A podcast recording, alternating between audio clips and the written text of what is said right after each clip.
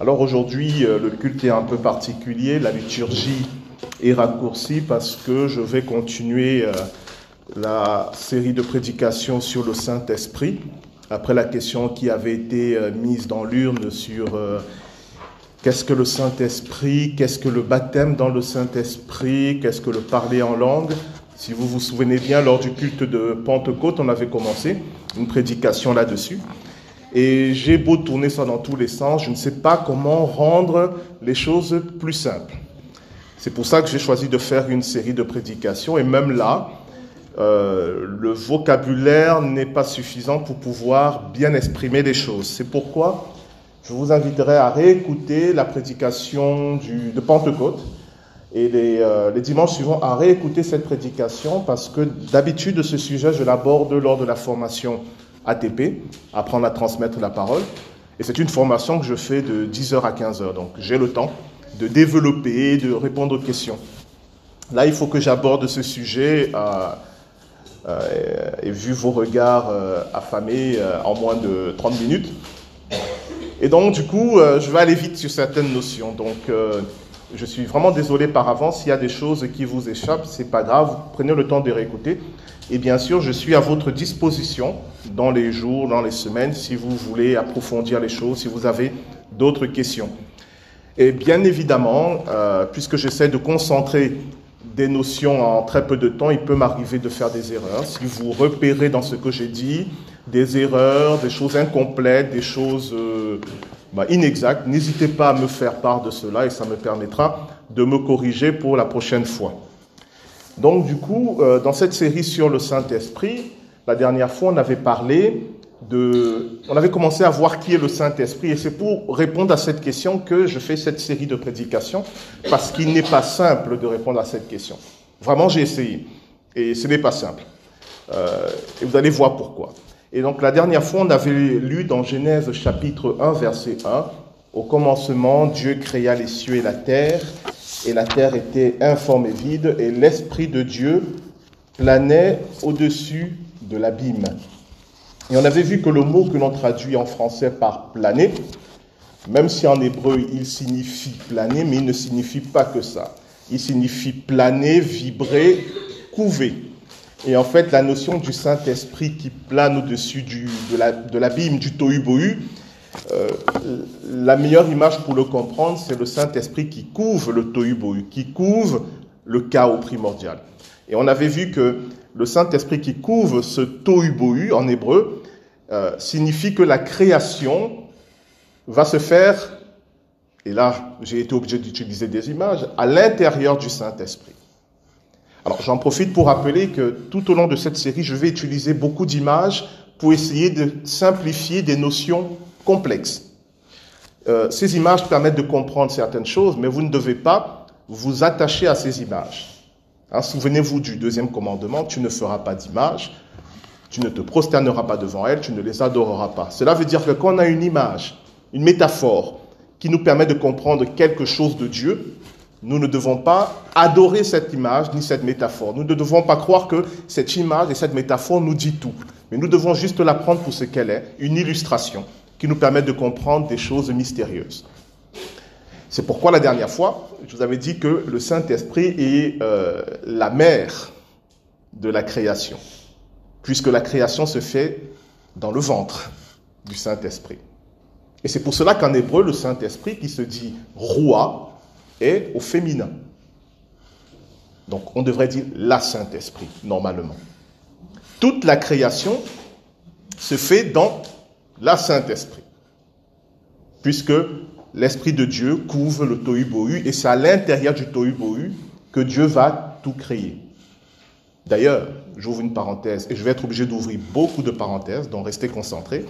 J'ouvre une parenthèse sur le fait que dès le départ, on nous dit que Dieu va créer quelque chose de bon, de beau et d'ordonné à l'intérieur du chaos. C'est aussi une prophétie pour nos vies. Il n'y a aucun chaos, il n'y a aucun désordre, il n'y a aucune ténèbre qui est trop grande pour Dieu. Il peut prendre la situation la plus chaotique et la plus désespérée et en tirer quelque chose de bon, de beau et d'ordonné. Voilà, je ferme la parenthèse. Et la dernière fois, j'avais essayé de vous définir euh, pour parler du Saint-Esprit, de vous parler de la Trinité. Et on avait vu que lorsqu'on prend le texte littéral en hébreu, euh, au commencement, Dieu créa les cieux et la terre. La meilleure traduction, en tout cas celle qui doit nous interpeller est celle-ci. Au commencement, les dieux créa les cieux et la terre. On avait vu que ce mot que l'on traduit par Dieu est un mot au pluriel. Ce sont les dieux. Mais le verbe créer est au singulier. Ce sont les dieux qui agissent comme une seule personne. On va en parler encore aujourd'hui. Donc on a un groupe de dieux, au moins deux, un pluriel c'est qu'il y a au moins deux, mais qui agissent comme une seule personne. On détaillera ça plus tard. Et je vous avais dit que dans la Trinité, voilà comment on peut définir la répartition des tâches, et c'est une image. Le Père est euh, le commanditaire, le Fils est l'architecte, et le Saint-Esprit est le chef de chantier. Je vais détailler cette image parce que vous allez voir qu'elle va euh, revêtir plusieurs, de, réalités qui nous concernent. Est-ce que ça va? Bon, il se pourra qu'au cours de cette prédication, si je sens que vous commencez à, à piquer du nez, on va s'arrêter pour chanter un cantique, histoire de bien, de bien se réveiller. Je vais vous demander une certaine concentration. Je suis vraiment désolé. Je vais essayer de simplifier au maximum. Je ne dis pas que vous êtes bête, hein, mais ce sont des notions complexes. Donc je vais essayer de simplifier au maximum, mais il y a des choses qu'on ne peut pas simplifier, sinon on va se trahir. Alors pour aujourd'hui, nous allons prier avant de lire le texte qui nous concerne, puisqu'on va parler de la nouvelle naissance. Seigneur, ta parole est la vérité, sanctifie-nous par la vérité. Nous te prions de nous aider à recevoir tout ce que tu as à nous dire ce matin à travers cette prédication que je vais donner, à travers nos propres réflexions, à travers ce qui va monter dans nos cœurs. Aide chacun d'entre nous à rester attentif, concentré, disponible à ce que tu as à dire et à faire. Que ton Esprit Saint, dont nous allons parler ce matin, continue de souffler avec puissance au milieu de cette assemblée. Qu'il chasse toutes ténèbres et qu'il fasse apparaître la lumière de Jésus-Christ. Amen. Donc pour ce matin, pour parler de la nouvelle naissance, qui est une œuvre du Saint-Esprit, nous allons lire dans l'évangile de Jean au chapitre 3. Nous allons lire des versets 1 à 8. Donc Jean chapitre 3, des versets 1 à 8. Or, il y avait parmi les pharisiens un homme du nom de Nicodème, un chef des Juifs.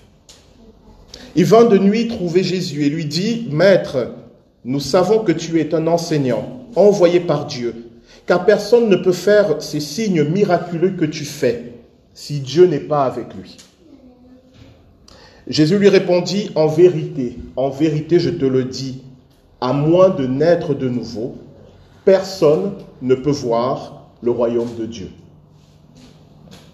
Nicodème lui dit, comment un homme peut-il naître quand il est vieux? Peut-il une seconde fois entrer dans le ventre de sa mère et naître? Jésus lui répondit, en vérité, en vérité, je te le dis, à moins de naître d'eau et d'esprit, on ne peut entrer dans le royaume de Dieu. Ce qui est né de parents humains est humain. Ce qui est né de l'esprit est esprit. Ne t'étonne pas que je t'ai dit, il faut que vous naissiez de nouveau. Le vent souffle où il veut et tu en entends le bruit, mais tu ne sais pas d'où il vient ni où il va. C'est aussi le cas de toute personne qui est née de l'Esprit. L'herbe sèche et la fleur se fanent, mais la parole de notre Dieu demeure éternellement. Amen. Alors nous avons ce passage que vous connaissez certainement, Nicodème, qui est un des grands chefs juifs, un grand docteur en théologie, qui était très réputé et très connu, ne voulant, pas que sa réputation soit ternie, parce qu'il avait besoin d'interroger un jeune rabbin d'à peine 30 ans. vous imaginez la situation. Donc il vient voir Jésus la nuit. Et il va faire une confession de foi étonnante. Il va dire, je sais que c'est Dieu qui t'a envoyé. Je sais que l'enseignement que tu donnes, c'est ce qu'il dit à Jésus, vient de Dieu. Parce que personne ne peut donner un tel enseignement et faire de tels miracles si ça ne vient pas de Dieu. C'est une confession étonnante. Et je vous invite, euh, lorsque vous lisez l'évangile de Jean, à suivre le parcours de Nicodème. Vous allez voir comment Nicodème a évolué à partir de ce passage jusqu'à la fin où il devient chrétien. Mais cette confession, elle est fondamentale, mais elle n'est pas complète, parce que pour lui, Jésus n'est qu'un docteur, un enseignant envoyé par Dieu. Il n'a pas encore compris que Jésus est le Messie. Il n'a pas encore compris que Jésus est Dieu. Mais déjà, cette confession est intéressante. Tu es un docteur venu de la part de Dieu. Et Jésus qui voit que Nicodème est déjà en train de faire un, chemin de foi, alors il va lui donner justement le cœur de son enseignement, qu'on va appeler la nouvelle naissance. Je vais vous relire ce passage. En vérité, en vérité, je te le dis, à moins de naître de nouveau, personne ne peut voir le royaume de Dieu. Ici, le mot voir le royaume de Dieu, ça vient de la traduction grecque. Ce n'est pas simplement voir avec les yeux. C'est le verbe grec eidon qui veut dire bien sûr voir, mais qui veut aussi dire percevoir, expérimenter, comprendre, vivre. Il ne s'agit pas simplement de voir le royaume de Dieu, mais il s'agit de vivre le royaume de Dieu. Il s'agit d'entrer le royaume de Dieu, dans le royaume de Dieu. Et c'est que Jésus dit à Nicodème, qui est pourtant euh, un grand rabbin, un grand théologien, un homme réputé, il dit à Nicodème, tout ce que tu as, tout ce que tu as fait, ne peut pas te permettre de vivre, de percevoir, de sentir, de ressentir le royaume de Dieu. Et ça, c'est le cœur de l'évangile. Et il ajoute, en vérité, en vérité, je te le dis, à moins de naître d'eau et d'esprit, on ne peut entrer dans le royaume de Dieu. Ce qui est né de parents humains est humain, ce qui est né de l'esprit est esprit. C'est-à-dire, un être humain ne peut pas entrer dans le royaume de Dieu. Et ça, c'est une chose fondamentale à comprendre. Un être humain ne peut pas, parce que le royaume de Dieu est, pour un être humain, contre nature. C'est un royaume spirituel. C'est d'abord un état, bien sûr, mais c'est aussi un lieu où l'humanité telle qu'elle est ne peut pas entrer. Et c'est pour ça que Jésus parle d'une nouvelle naissance. Il dit à Nicodème, il te faut passer par un processus de transformation qui va te permettre, à toi Nicodème, Malgré tous tes diplômes, malgré toutes tes bonnes œuvres, malgré toutes tes bonnes intentions, il te faut passer par ce processus qu'on appelle la nouvelle naissance pour entrer dans le royaume de Dieu. Alors pour Nicodème, c'est un choc. Parce que c'était un religieux, ça faisait des années qu'il servait le Seigneur, mais là il réalise, il réalise qu'il est loin du compte. Et c'est pour ça qu'il interpelle Jésus, mais euh, qu'est-ce que tu me dis là? Tu veux que je retourne dans le ventre de ma mère et que je renaisse? Et là, Jésus définit ce qu'est la nouvelle naissance. C'est la naissance d'eau et d'esprit. Alors maintenant, à partir de maintenant, concentrez-vous bien. Et après, je vais vous dire des choses, après, je vais vous le démontrer. Je préfère d'abord vous le dire pour que ça soit bien établi, et après, je vais vous démontrer. Alors, quand je parle de démontrer, c'est par rapport aux Écritures, d'accord? La nouvelle naissance dont parle Jésus, quand il dit que c'est une naissance d'eau et d'esprit, l'eau, c'est quoi? Que représente l'eau?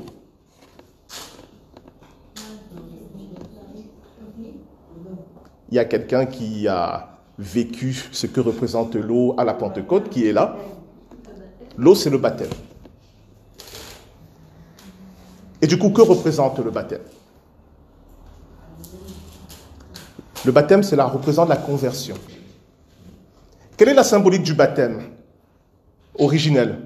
Par immersion. On est plongé dans l'eau, ce qui veut dire qu'on est mort à notre ancienne vie, et on est retiré de l'eau, qui veut dire qu'on revit dans une vie nouvelle. Pourquoi? Parce que on est converti. C'est ça lorsqu'il dit il faut naître d'eau, il faut se convertir. Mais il faut aussi naître d'esprit. Et en réalité, le baptême d'eau n'est qu'un signe n'est que le faire part, n'est que l'acte de naissance de la nouvelle naissance. Donc, je reprends. Lorsque vous vous faites baptiser, pourquoi vous vous faites baptiser en public? Parce que vous annoncez à Dieu et au monde qu'il s'est passé quelque chose en vous qu'on appelle la nouvelle naissance. Ce n'est pas le baptême qui procure la nouvelle naissance. Pas parce qu'on vous plonge dans l'eau, on peut vous plonger dans l'eau dix mille fois. Ça ne va rien changer si à l'intérieur de vous, il n'y a pas eu cette opération dont on va parler, qu'on appelle la nouvelle naissance. Alors c'est quoi la nouvelle naissance? C'est ce qu'il appelle, et vous allez voir le lien avec notre prédication de la dernière fois, dont je vous relis Jean chapitre 3 verset 6, ce qui est né de parents humains est humain, ce qui est né de l'esprit est esprit. Le Seigneur va opposer la naissance d'être humain qui est la naissance biologique qu'on a tous connue, normalement, à part s'il y a des clones ici, et la naissance de l'esprit. Et vous vous souvenez la dernière fois, je vous avais dit que à partir de Genèse 1, on comprend que c'est l'Esprit Saint qui porte la création. Et j'avais pris l'image d'une femme enceinte. C'est l'Esprit Saint qui accouche de la création. Et c'est une des raisons, pas la seule, c'est une des raisons pour laquelle, je le redis, l'Esprit Saint en hébreu, roi et au féminin. Souvenez-vous de l'annonce de la naissance de Jésus à Marie. Que dit l'ange Gabriel à Marie? Il dit, la puissance de Dieu te couvrira comme du nombre et le Saint-Esprit formera en toi cet enfant. Quand vous lisez les Écritures, vous allez voir que chaque fois qu'il est question de créer une vie, de porter une vie, le Saint-Esprit sera à l'œuvre. Et c'est exactement la même chose qui se passe ici pour la nouvelle naissance. Le Saint-Esprit accouche, entre guillemets, en nous d'un nouvel être qui est esprit. Est-ce que vous me suivez toujours? Le jour où vous convertissez, c'est-à-dire le jour où vous reconnaissez Jésus-Christ comme étant votre sauveur, c'est-à-dire, le jour où vous reconnaissez qu'à la croix, Jésus-Christ a porté vos péchés. Et quand je dis reconnaître, je ne parle pas d'un point de vue intellectuel, mais dans le cœur, que non seulement vous le savez, mais que vous l'acceptez, que vous l'accueillez, il s'est passé en vous une nouvelle naissance. Le Saint-Esprit a accouché en vous d'un être nouveau qu'on va appeler votre esprit. Est-ce que vous êtes encore avec moi? Donc, si vous êtes converti, je vous annonce une bonne nouvelle. Vous êtes enceinte. Ou plutôt le Saint-Esprit a été enceinte en vous. Alors, à partir de là, on va comprendre plusieurs choses. Et je vous donne d'abord, et puis je vais, je vais le démontrer. On va comprendre plusieurs choses à partir de ce que dit Jésus-Christ on va comprendre que même si Dieu a créé tous les êtres humains, et que même si tous les êtres humains sont des créatures de Dieu, tous les êtres humains ne sont pas enfants de Dieu. Sont appelés enfants de Dieu dans la Bible, non pas les êtres humains de chair, mais les êtres humains d'esprit. Pourquoi ils sont appelés enfants de Dieu? Parce que c'est le Saint-Esprit qui les a accouchés.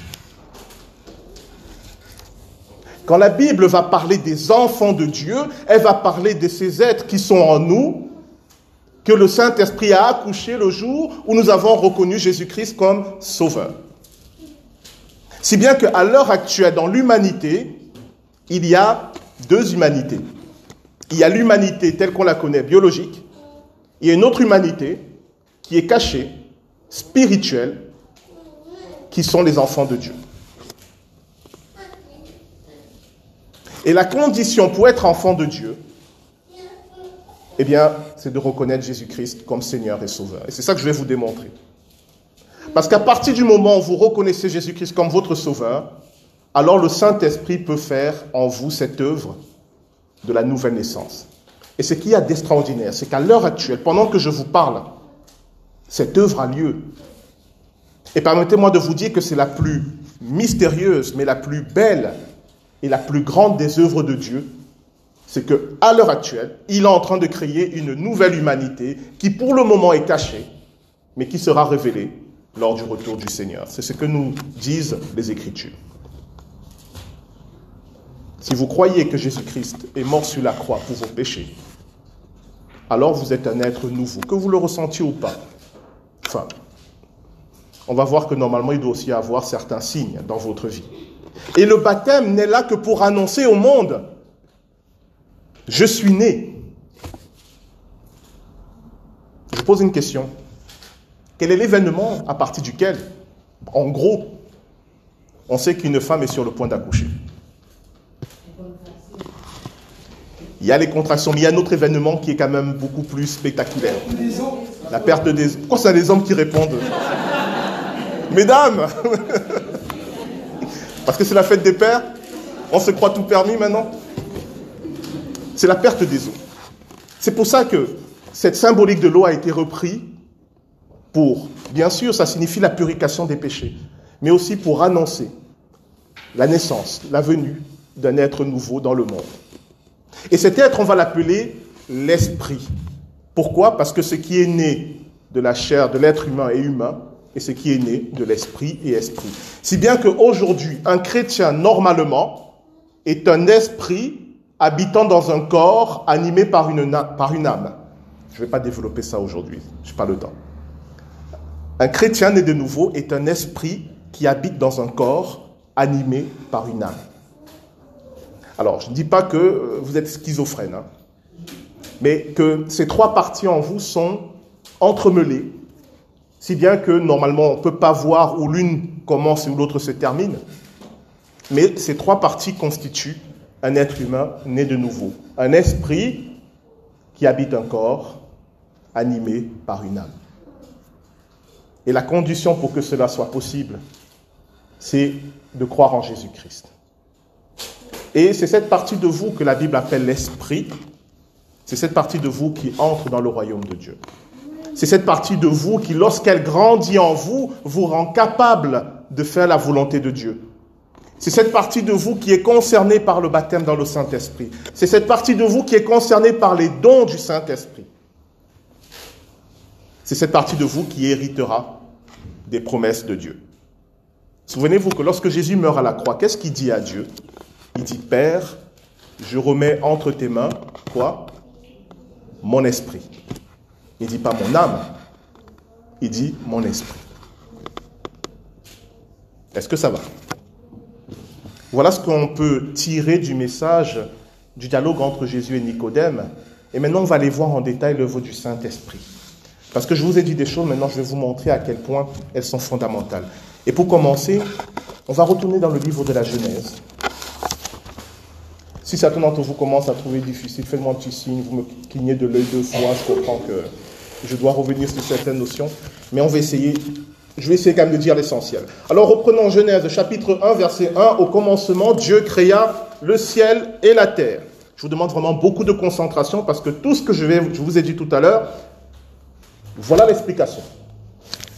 Genèse chapitre 1, verset 1, et comme la dernière fois, je suis obligé de prendre le texte en hébreu pour que les choses deviennent beaucoup plus claires.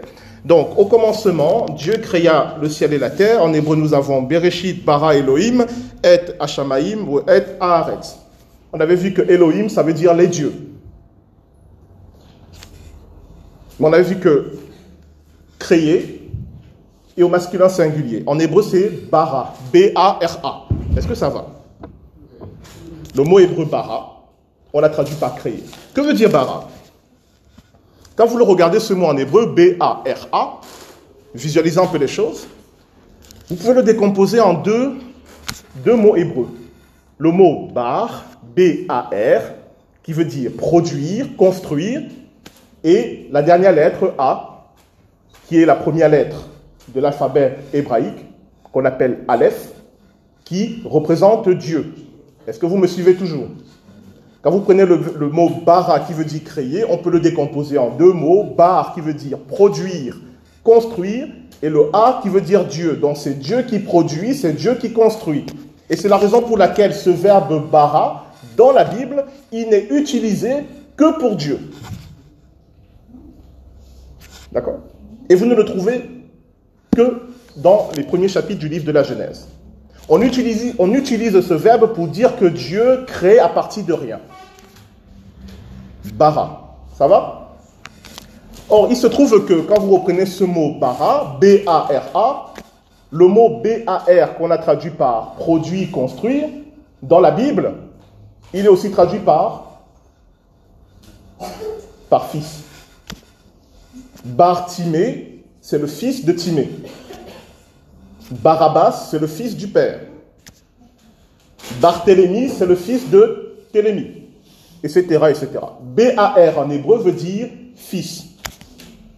Alors reprenons notre verbe créer, bara, on a B-A-R, on a A qui représente Dieu. Qu'est-ce que ça donne? Ça donne fils de Dieu.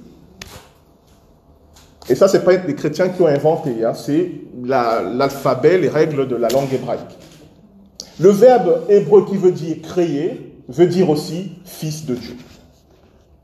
Si bien qu'on peut relire le premier verset du, premier livre de la Bible, au commencement, Elohim, fils de Dieu, le ciel et la terre.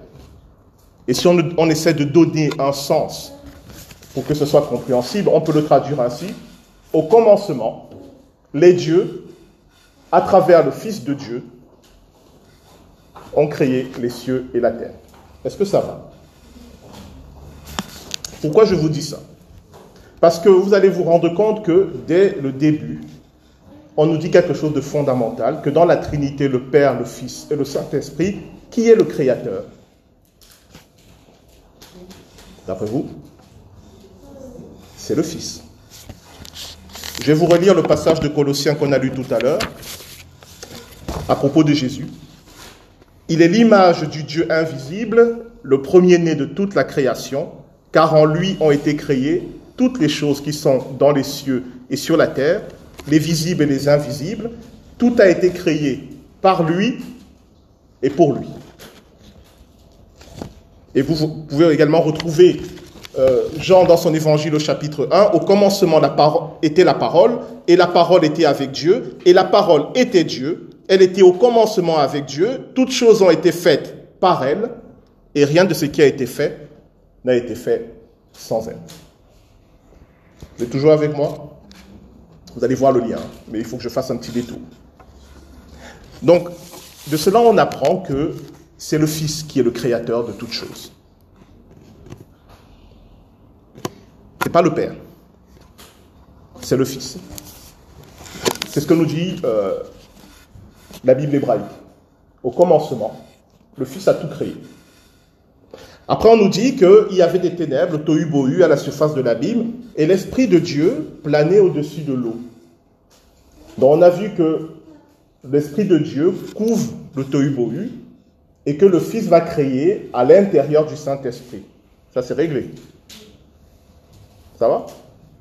Annabelle, c'est un clin d'œil ou bien c'est parfait? Ok.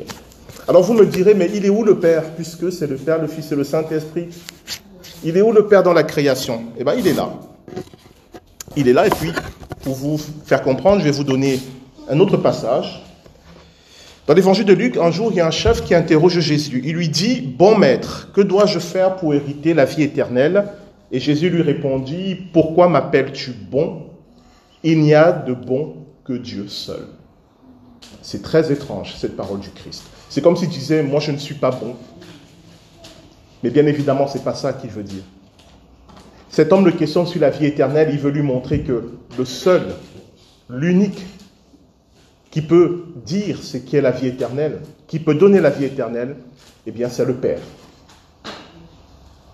Et quand vous prenez le livre de la Genèse, et je vais vous lire ce passage, vous avez au verset 3, Dieu dit que la lumière soit et la lumière fut.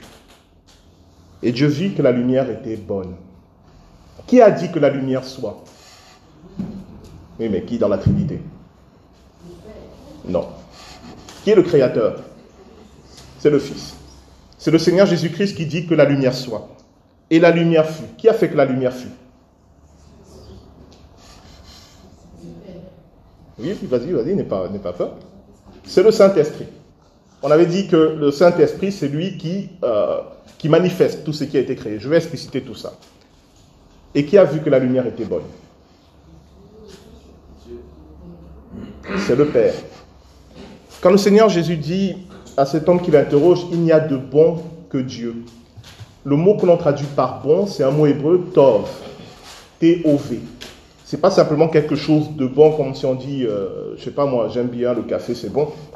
C'est ce qui est, d'une certaine manière, parfaite. Et Jésus dit, il n'y a que Dieu qui est à ce point parfait, et donc il n'y a que lui qui peut dire ce qui correspond à sa volonté. En fait, je vais vraiment très vite, quand vous lisez le premier chapitre du livre de la Genèse, de quoi on se rend compte? On se rend compte que c'est en fait le baccalauréat pour Jésus.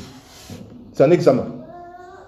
Il crée des choses, le Saint-Esprit les manifeste, et Dieu le Père regarde et il donne une note. Est-ce que vous êtes toujours avec moi? Le Fils dit que la lumière soit.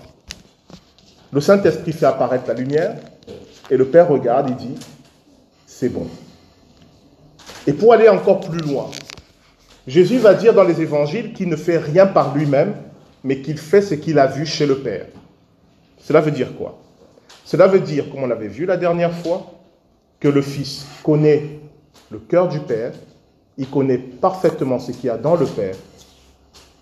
Alors, euh, le Père lui a donné ce que Jean va appeler euh, le logos ou la parole, c'est-à-dire la capacité de créer la vie. Et ce que le Fils voit dans le cœur du Père, eh bien, d'une certaine manière, il fait des plans. Mais non seulement il fait les plans, mais il donne également les éléments nécessaires pour que cette chose existe. Et il prend tout cela, il donne au Saint-Esprit, et le Saint-Esprit construit la chose. Et on amène devant le Père, et le Père dit, c'est exactement ce que j'avais dans le cœur. Par exemple, le principe de l'arbre. Qu'est-ce qu'un arbre? Eh bien, le Fils voit dans le cœur du Père ce qu'un arbre. Mais quand je dis voit, il voit la vie d'un arbre, de la graine jusqu'à l'arbre entier. Il voit la matière qui constitue un arbre. Il voit tout. Alors il dessine, il prend tous les éléments à partir desquels on peut faire un arbre. Tout cela, il le donne au Saint-Esprit. Le Saint-Esprit regarde un peu les plans, hein, le mode d'emploi. Et puis, on amène l'arbre devant le Père et le Père dit, c'est exactement ce que j'avais dans le cœur. J'ouvre une parenthèse. Savez-vous comment on appelle le mot d'emploi en hébreu? La Torah. En fait, le Fils voit dans le cœur du Père la Torah de l'arbre. Il donne au Saint-Esprit. Le Saint-Esprit réalise l'arbre. Et le Père dit, le Fils a bien compris la Torah de l'arbre. Le Fils voit dans le cœur du Père la Torah de l'être humain. Il prend cette Torah et la donne au Saint-Esprit. Le Saint-Esprit crée l'être humain. On amène l'être humain devant le Père et que dit le Père? Il dit c'est très bon. Ce n'est même plus mention très bien, parce que mention très bien, c'était c'est bon. Là, c'est très bon. Et de là, on apprend que le Père et le Fils et le Saint-Esprit sont en parfait accord. Et de là, on apprend que le seul qui peut créer selon la volonté du Père c'est le Fils. Et de là, on apprend que le Saint-Esprit ne peut accomplir que ce que lui a donné le Fils. Est-ce que vous êtes toujours avec Alors revenons à notre texte sur la nouvelle naissance. Et je vais terminer avec ça parce que, sans qu'aujourd'hui ça a été un peu, euh, un peu long, mais je ne pouvais pas faire autrement pour un tel sujet. Qu'est-ce qui se passe pendant la nouvelle naissance? Qu'est-ce qui se passe le jour où quelqu'un reconnaît Jésus-Christ comme son sauveur?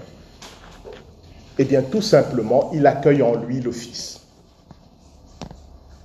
Et quand le Fils est en toi, qu'est-ce qu'il peut faire? Alors, il peut créer en toi cet être qui est toi, mais qui est une version de toi selon le cœur de Dieu. Qui est la version de toi que Dieu avait dans son cœur qui n'est pas la version de toi actuellement. Parce que tel que tu vis là, c'est par rapport à tes propres choix, par rapport à tes propres décisions. C'est-à-dire qu'entre la version de toi telle que Dieu le voudrait et la version de toi actuelle, il y a des différences plus ou moins grandes selon tes choix et tes décisions. Et le jour où tu te convertis, Jésus entre dans ta vie.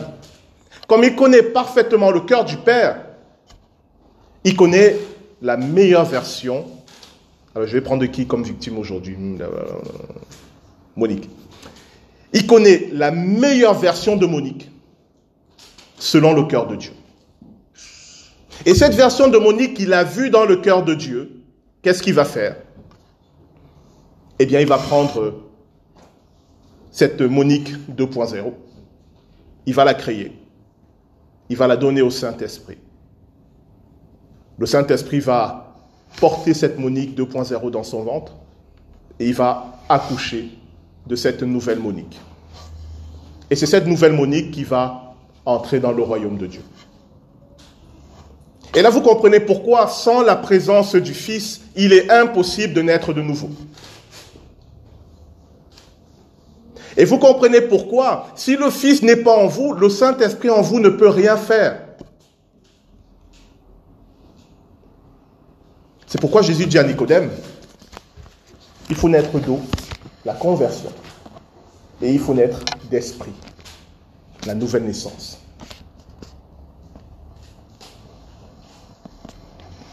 Il y a en vous, si vous êtes converti, il y a en vous un être qui est réel, que le Seigneur Jésus a vu dans le cœur de Dieu et qu'il a amené à l'existence. Et maintenant, la difficulté, et ça va être mon interpellation finale, la difficulté, le problème, le malheur, c'est que cet être, il est appelé à grandir. Il est appelé à se développer en vous. Il se développe pas en mode alien, euh, genre un juif va sortir de votre ventre et tout bouffer. Hein. C'est vous quand même, hein. mais c'est la version de vous selon le cœur de Dieu.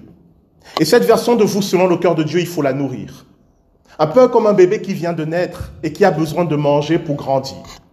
Et le drame, c'est que beaucoup de chrétiens donc, qui sont nés de nouveau ne nourrissent pas cet être intérieur. De quoi se nourrit-il? Bah, Il est dit, l'homme ne vivra pas de pain seulement, mais de toute parole qui sortira de la bouche de Dieu. Il se nourrit de la parole de Dieu. Et qui est la parole de Dieu? Au commencement était la parole, la parole était avec Dieu et la parole était Dieu. La parole de Dieu, c'est Jésus-Christ. Est-ce qu'il existe un moment où Jésus nous a fait comprendre qu'il pouvait nous nourrir? Prenez, mangez, ceci est mon corps. Prenez, buvez, ceci est mon sang. On n'a jamais compris ce que Jésus voulait dire, enfin très peu de gens l'ont compris. On n'a pas compris qu'il parlait d'une nourriture pour cet être nouveau, une nourriture spirituelle. On n'a pas compris que cet être nouveau en nous se nourrit de la communion avec Dieu, de la présence de Dieu et de la vie de Jésus-Christ. Et le drame, c'est qu'on a réduit tout cela à des règles de morale. Il faut prier, il faut lire la Bible, il faut aller au culte, comme si ça, ça faisait quelque chose à Dieu que vous n'alliez pas au culte comme s'il était vexé. C'est pas pour Dieu, c'est pour nous. Quand vous prenez le temps de prier, c'est être il en communion avec Dieu et il se nourrit, il grandit en vous. Quand vous participez à la Sainte Seine, c'est pas un apéro. C'est pas juste un rite qu'on a fait pour faire bien. Dans l'évangile de Jean, Jésus va dire, mon corps est une vraie nourriture, mon sang est une vraie boisson. Il parlait de quoi? Il parlait de notre esprit, de cet être nouveau en nous. Il disait, quand vous prenez la scène avec la foi, c'est pas le pain et la coupe qui comptent.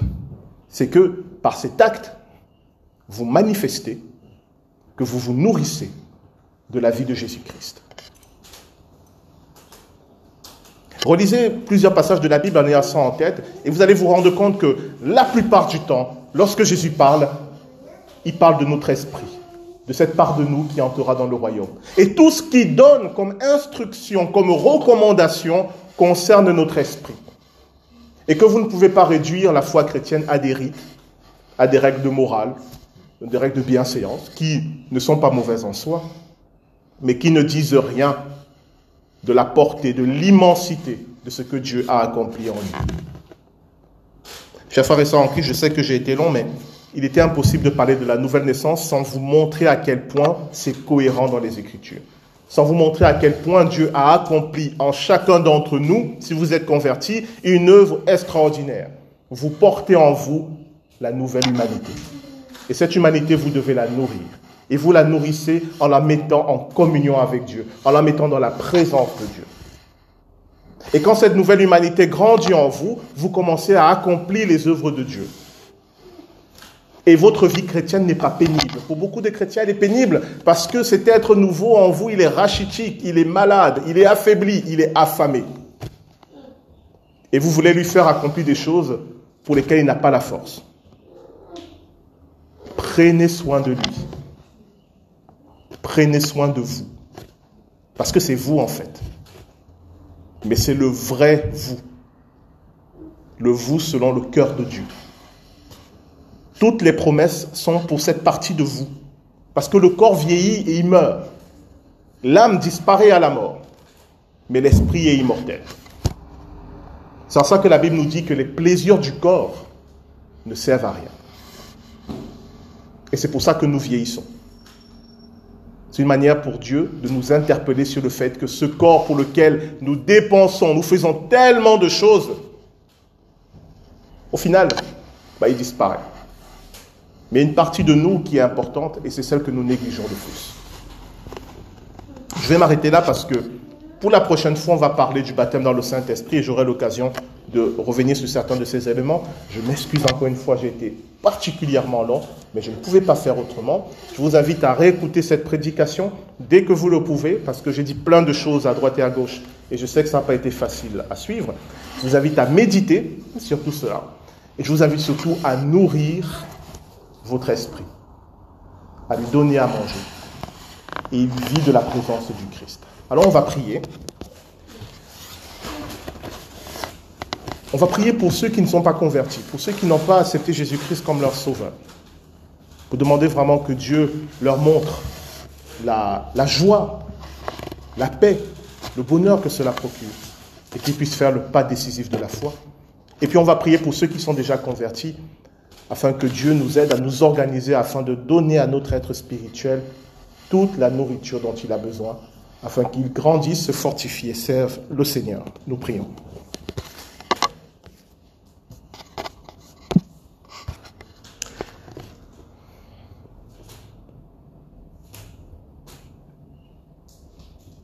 Père, je te rends grâce pour ce miracle que tu accomplis chaque jour dans des milliards de personnes dans le monde, où la présence du Christ permet la création de cet être nouveau.